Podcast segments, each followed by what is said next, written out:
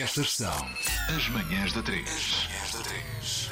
E a nós junta-se então o Rafael Galo, foi Prémio José Saramago em 2022 com o livro Dor Fantasma, um livro que fala de um homem bastante hum, obcecado com a sua arte.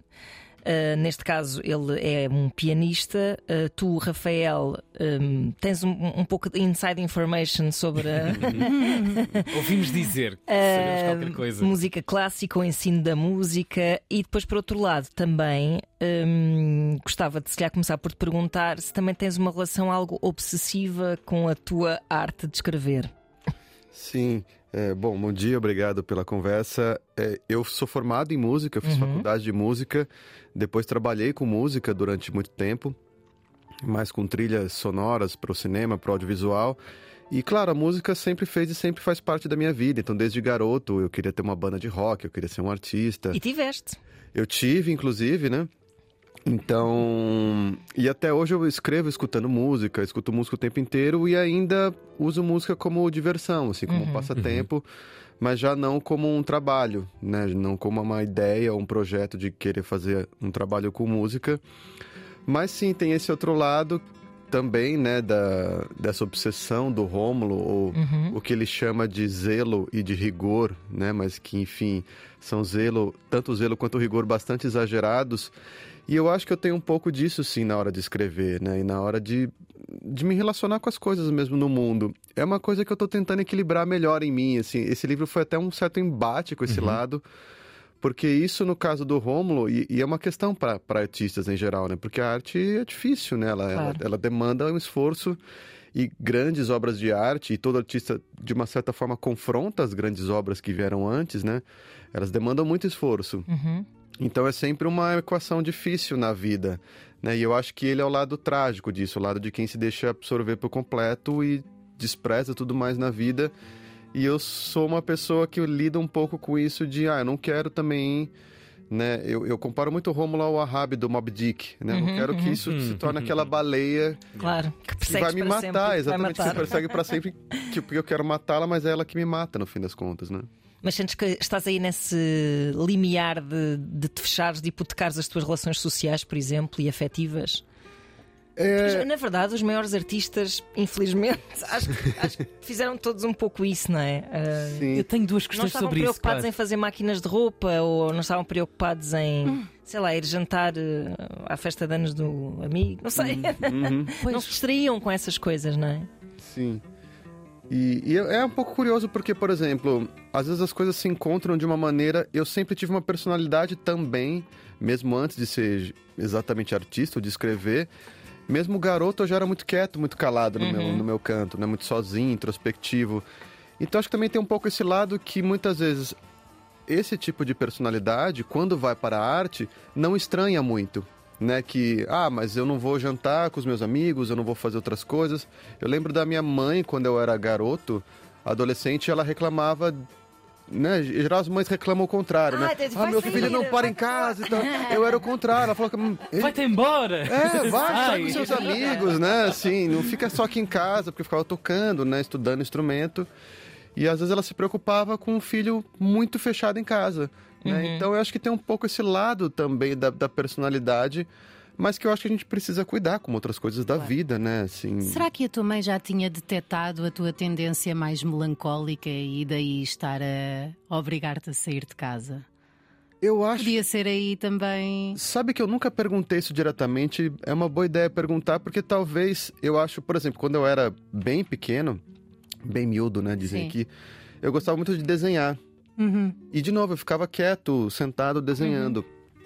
E, bom, para os meus pais isso era vantajoso, né? Não é uma criança quebrando as coisas da casa, né? É o, tab o tablet de agora, não é? É o tablet agora, é. Eu, eu já tinha o meu tablet ali. Então, eu acho que teve talvez esse lado um pouco. Porque os meus pais também não são exatamente as pessoas mais sociais do mundo, de uhum. fazerem grandes. Então, eu acho que em alguma medida era um pouco funcional para eles, assim, era uhum. um pouco útil para eles que eu fosse mais introspectivo mas talvez nesse ponto chegasse, bom, agora ficou um pouco preocupante também, né? Uhum. Preciso conversar um dia com minha mãe sobre isso para ver como uhum. é que ela enxergou esse processo de, de talvez perceber até, de uma certa forma, essa melancolia também que estava presente. Isso é interessante porque tu dizias numa entrevista eh, que eu ouvi num podcast, já não sei onde, mas tu dizias que quando eras miúdo tu sentias um pouco, sentes que, que- que já, já escrevias histórias desde muito cedo, no sentido em que a forma como tu brincavas, lá está, com os teus bonequinhos, a inventar histórias ou fazer banda desenhada, etc., hum, já revelava assim uma grande tendência para a criatividade e, e para uma imaginação muito estimulada e que isso teria a ver com a tua educação ser uma educação muito rígida. E eu pus-me a pensar, muitas vezes esta, esta narrativa surge muito na história de muitos autores, que é haver uma certa solidão associada ao estímulo da imaginação e uma certa dor também. Eh, Também, também sentes reveste nisso? Sim, muito. E acho que o Dor Fantasma também é um embate com isso, né? Com essa. Com essa solidão. é, que eu acho que, para mim, ao menos, esse mundo da imaginação, e que, claro, quando era menor era mais os desenhos animados, as histórias em quadrinhos, né? Uma coisa mais do entretenimento do que exatamente da arte, né? Fui pra arte mais conforme eu crescia.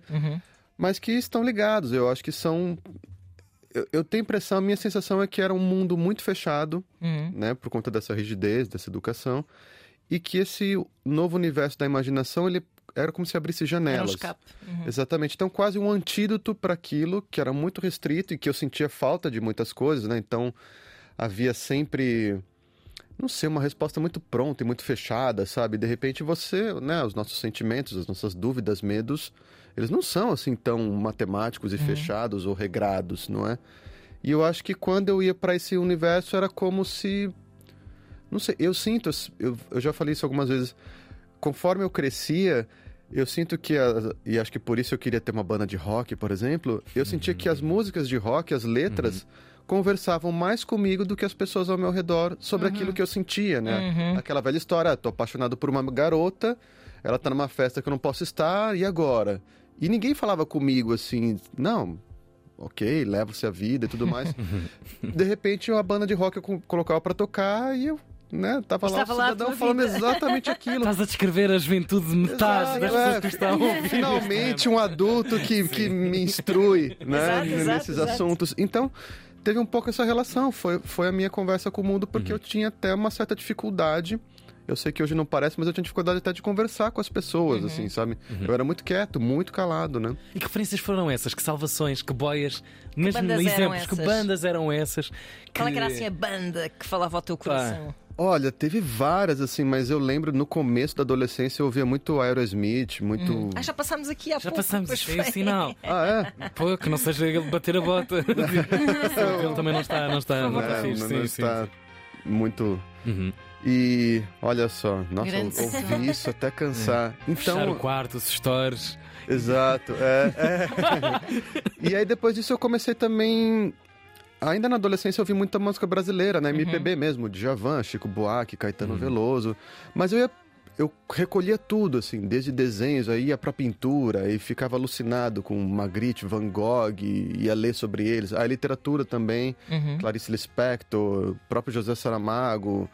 Enfim, todo um caldo que eu ia retirando essas coisas e que eu sentia que era mais meu universo, que eu começava a me sentir mais confortável ali e de uma certa forma até mais parte daquilo É a tua tribo, não é? é a minha tribo, exatamente, porque eu, como eu também criava, tinha sempre essa relação das duas vias, né? Então, ah, eu gostava de desenhos, eu desenhava também. Eu gostava de música, eu tocava também. Eu compunha as minhas canções, eu montava bandas. Eu gostava de ler, eu comecei a escrever também. Justamente nessa, nessa sensação de tribo. E acho que todo garoto, quando cresce numa tribo, chega um momento que ele fala: Não, eu quero agora também oferecer o meu lado. Claro. Eu quero oferecer a minha participação para essa tribo, eu quero devolver isso que eu também recebo, quase como se formasse uma corrente mesmo, né? A relação da minha vida com isso tudo é essa. Como é que Saramago entrou na tua vida? Qual foi a primeira obra? Lembras-te assim, o primeiro livro? Eu acho que Ainda todos nós nos lembramos do primeiro Saramago que lemos na vida. Mal sonhavas quando ias receber o prémio Saramago. Não é? Sim, é, lembro, claro, e, e é uma coisa curiosa, assim, além de, acho que todo mundo lembrar, a maioria das pessoas com quem eu converso, o primeiro é o preferido delas. E, e muda, assim, de pessoa para pessoa. Sim, sim. né? Pelo menos o preferido Aí eu desenvolvi um pouco mais essa minha teoria. O preferido que a pessoa lê por escolha, porque eu sei que ele é lido exato. nas escolas, ah, sim, né? sim, Claro. sim. Então, já- Em Portugal é o Memorial do Convento. É, a Memorial do. Convento. Isso, é eu já vi alguém falar assim: ah, o sim. primeiro que eu li foi o Memorial do Convento, mas o preferido é, não sei, Intermitências da Morte. Sim. Aí você va- avança na conversa, ah, porque o Intermitências eu li por escolha. Exato. Também pode ser porque é o único que leram. É, também pode ser. Mas o, pra mim, eu li não obrigatório, eu li por, por vontade, foi ensaio sobre a cegueira. Ah, assim, e- adoro. Nossa, Incrível. é incrível, Incrível. incrível, Eu já reli, assim, acho que umas três vezes esse livro. E eu adoro, dos meus preferidos na vida. E, e até hoje é é uma questão de visão do mundo mesmo, assim, né? De, de falar. A gente olha para essas coisas, várias notícias, e fala: nossa, isso é muito ensaio sobre a sim, sim. cegueira. É quase aconteceu." profético aquilo, É, o livro super, torna-se super. profético, ao contrário. Sim, é o sim, livro sim. que nos induz a realidade que às vezes nos está a acontecer aqui diante dos olhos. Exato, e, e é curioso porque agora minha namorada não tinha lido esse livro ainda, né? E a gente conversou, ela falou: "Não, eu não li". Eu falei: "Nossa, você tem que ler agora". E eu dei pra ela e ela tá lendo nesse momento. E eu pensei, falei: "Nossa, dá até uma inveja de alguém que lê pela primeira vez é, é. pós-pandemia ainda, Ah, da por sim, cima, sim, porque sim, sim. claro, quando eu li, acho que quando a maioria leu, a ideia de uma pandemia era absolutamente Claro. distópica, absolutamente surreal, né? E então como é que ela é hoje que a gente viveu e fala assim, não, isso, não que isso exatamente, mas uma Não, mas pandemia, lembrámos uma muitas vezes do ensaio sobre a cegueira durante a pandemia. Eu da Covid, imagino, claro. sim, Pelos Claro, motivos. pelos piores motivos, é verdade. Não é? Ao Claro. mesmo tempo também, José Saramago estava quase a escrever uma história de zombies, porque há imensos paralelismos com o cinema de terror naquele livro, sem saber, não é? Tu, hum, penso que já demonstraste vontade de que a Dor Fantasma fosse transformada num filme. Como é que lida? Olha, por exemplo, o ensaio sobre a cegueira teve uma adaptação ao cinema. Gostaste? exato. É sempre uma curiosidade que temos, não é? Como é que, É, como é que passa, o autor, não é? o pai da, da, Uhum. da história, da narrativa, uh, se vai rever criativamente falando com aquilo que o cinema vai demonstrar, que será uma coisa sempre necessariamente Diferente. diferente, não é? Claro. Vai ter, Sim. Porque tem uma linguagem diferente, tem uma técnica diferente. Claro, exato. Eu, eu gostaria, assim, eu, eu, não, eu não escrevo pensando, assim, em nenhum momento eu escrevo, ah, eu vou escrever um livro, ou sequer uma cena dentro do livro, ah, porque se um dia fizerem um filme dessa cena vai ficar boa. Ou o contrário também, ah, eu escrevo uma cena e vou falar, ah, mas isso aqui, se um dia alguém quiser fazer um filme, não vai ser possível filmar isso, vai ficar ruim, então vou tirar. Não, o livro é o livro, Claro. e eu levo ele ao máximo que eu posso levar. Mas claro, depois que tá feito, se alguém disser, olha, a gente quer fazer um filme, eu fico muito feliz, ou uma peça de teatro. Agora lá no Brasil, provavelmente vão fazer uma peça de teatro do meu romance anterior, Ok. que na verdade é o próximo também, porque vai sair aqui em Portugal, deve sair em setembro ou outubro, que é o Rebentar. Rebentar. E agora vão fazer uma peça de teatro e eu fico, assim, eu já fico ansioso por ver o resultado de, de como isso vai tomar corpo. E eu gosto que seja uma, realmente uma coisa diferente, né? Quer dizer, uma visão diferente e toda uma relação que, que seria diferente a cada nuance, né? A cada detalhe. Então, por exemplo, ainda que haja um, um roteiro, né? Um guião com tudo escrito, olha, a peça ou o filme tem que ser assim. Se você trocar o ator ou a atriz, já começa a ficar diferente. É verdade. Então essas, esses detalhes também me interessam muito e acho que de novo porque eu gosto dessas coisas todas, né? Eu gosto de música, eu gosto, eu gosto da criação de mundos. Então para mim quanto mais eles se multiplicam, mais interessante. Claro. Aliás, se calhar pensarias fácil. Se calhar tens uma banda sonora para este filme. Não Eh, é? Este filme não, para- sim, serias tu a fazer. O próprio livro podia vir com uma banda sonora. E com desenhos. Faria sentido. Ahm, tu és muito vívido a escrever, por isso é que também acho que não é completamente absurdo. ahm, ou seja, és, és visual, de alguma forma, na tua escrita, não é completamente absurdo esta transformação para o cinema. O que é que estavas a ouvir quando estavas a escrever este livro? Boa pergunta. Eu ouvi muita coisa diferente, porque eu não queria o anterior, o Rebentar, quando eu escrevi, eu ouvi, eu escolhi assim uma espécie de banda sonora para ele. E, e, eu- e foi uma escolha infeliz porque eu escolhi só duas músicas no fim das contas. E eu fiquei ouvindo duas músicas, as mesmas, exato, em loop por não sei quantos anos. Vejo-me tanto nisso. Não Isso é, é? um- isso é uma pancada tão grande. Não é? Não, é terrível, porque, porque no final das contas, depois, assim, se eu tava em algum momento, tava no carro, em algum lugar e tocava essas músicas, era quase o, o Charlie Chaplin no Tempos Modernos, sabe? Sim. Assim, que começa a, a- fazer a fazer os movimentos, exato, de escrever. E, e aí, agora, nesse Dor Fantasma, eu falei, não, então eu vou, eu vou variar um pouco mais. Então, às vezes eu ouvia alguma coisa que tinha a ver com a, com a cena, com o clima que eu queria. Às vezes eu colocava, por exemplo, as músicas que ele toca, né? O Funerais do Liszt, em especial. ou o trio em Mi bemol maior do, do Schubert, que também ele menciona. Às vezes eu colocava isso para tocar, para entrar um pouco no clima, mas às vezes eu colocava outras coisas que eu achava que tinham a ver com a cena, às vezes Radiohead, algumas bandas assim que eu achava é que para mim tem que ser alguma coisa ou música instrumental ou letra em inglês porque aí eu consigo Ah, afastar um pouco o Claro. meu ouvido. Se a letra é em português, Começa a entrar-te no, é, acaba, acaba, é, acaba capturando a minha atenção, né? Então, em inglês, mesmo que se eu preste atenção, eu entenda a letra, se eu deixo de Dá prestar atenção um abstrair. pouco, eu consigo abstrair, né? Uhum, É quase que roubar a atmosfera, não é? A identidade da atmosfera é uma cena realmente na música, tem uma vida própria. Eu acho que nenhuma outra arte consegue. Isso é muito polémico dizer, mas criar unicamente atmosfera e vivermos disso, só música, talvez. Porque precisamos de atenção para ler um livro. Suprema, o cinema exige os nossos olhos lá colocados. Dá para fazer pouco mais do que estar a ver só uh, o filme, mas a música não. A entrar Pode- podemos não prestar atenção quase nenhuma à música, mas ela está a criar-nos uma atmosfera que, no teu caso, é assim a chama, o gatilho para a tua criatividade se soltar e ir para dentro. Sim, e eu acho que em grande parte isso- é porque a música ela é física, ela é mecânica, não é? Yep. São ondas, literalmente são ondas, assim, ondas sonoras que é como se fosse uma onda que faz vibrar o nosso corpo mesmo, né? O nosso ouvido vibra pra gente ouvir música. E eu acho que isso mexe realmente fisicamente, e eu acho que outras artes não, né? Quer dizer, ler um livro com todo respeito à literatura, claro, claro, claro. mas assim, não é uma atividade que mexe o seu corpo, que, que, que literalmente vibra, não é um termo, né? Ah, faz o meu corpo vibrar. A música realmente faz o seu corpo vibrar fisicamente, não é? Claro, claro. materialmente. E eu acho que ela é a única, talvez, né? Porque o cinema a gente vê, a literatura a gente lê, mas né, não. Sim, requer interpretação, Sim, requer todo sim, um sim, sim. processamento. Exato, mas Sim, não sim, tem um sim. movimento mesmo. Claro. A música sempre tem um movimento, né? E eu acho que por isso ela é. Eu, eu também sinto a mesma coisa. Ela é Uhum. única Yeah. nesse sentido, assim, né? De, de, de ter uma.